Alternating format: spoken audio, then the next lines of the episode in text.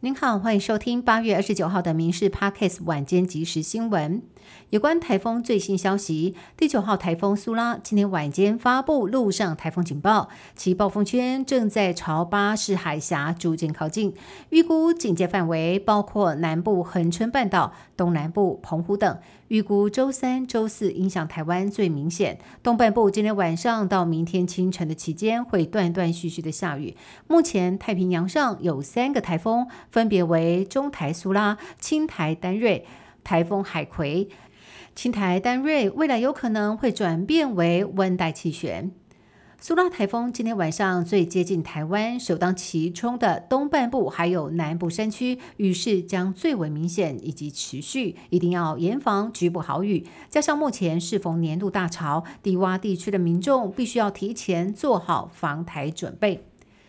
郭台铭宣布以无党身份参选总统，并且全面展开联署，以取得参选资格。不止副总统人选必须要一起登记，还得在短短四十五天内达到将近二十九万人联署门槛才能过关。国民党主席朱立伦则是不放弃整合希望，强调要化解争议，集结所有力量。还说跟柯主席有共识，别做轻痛仇快的事。而民进党党中央担心被做文章，下令要各级民代不得介入郭台铭联署行动。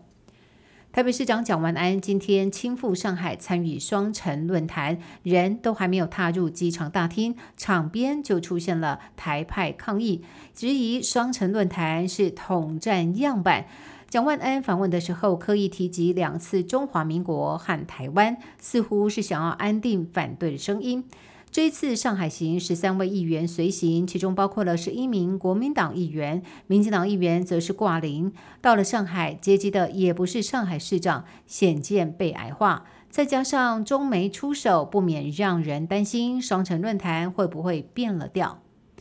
苏拉台风逼近，菜价压力又升高，加上中元节买菜的民众特别多，南部甚至出现了抢菜的景象，结账要排十几公尺，至少等半个小时。批发商表示，台风来临之前，叶菜类的价格稳定，卖相佳，但是南投产地还没有富裕，高丽菜、番茄、苦瓜等价格居高不下，至少贵两三成。云林产地农民趁着好天气，把握时间抢收。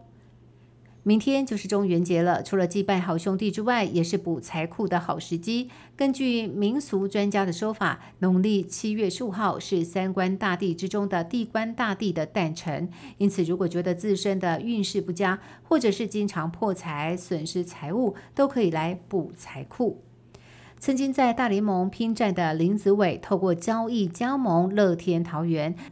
昨天先发出战富邦悍将，不止敲出了中职生涯首轰，还缴出了猛打赏灌进四分打点，帮助桃园八比三赢球。赛后被选为单场 MVP，也献出首次庆祝舞蹈。但是对于中职特有的庆祝仪式，林子伟似乎还得花点时间适应。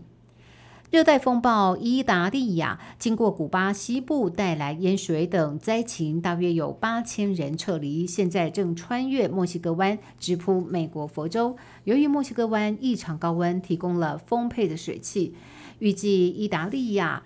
在登陆佛州的时候将增强为三级以上飓风。佛州西岸已经发布撤离命令，总统拜登也批准当地进入紧急状态，承诺联邦资源进驻防灾。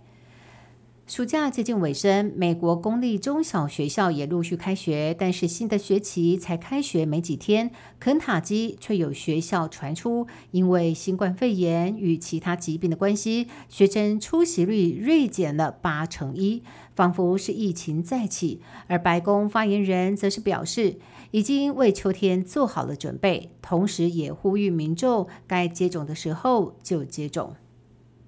昨天是英国国定假日，也是连续假日的最后一天。没有想到航空管制系统却突然出包，因为自动系统失灵，只能够改以全手动的方式处理班机起降，也导致国内线和欧洲国际线航班双双大乱。虽然工程师在三个小时内成功找出问题，并且修复系统。但是呢，仍然有超过五百架的航班被迫取消，有上千名的旅客受到影响。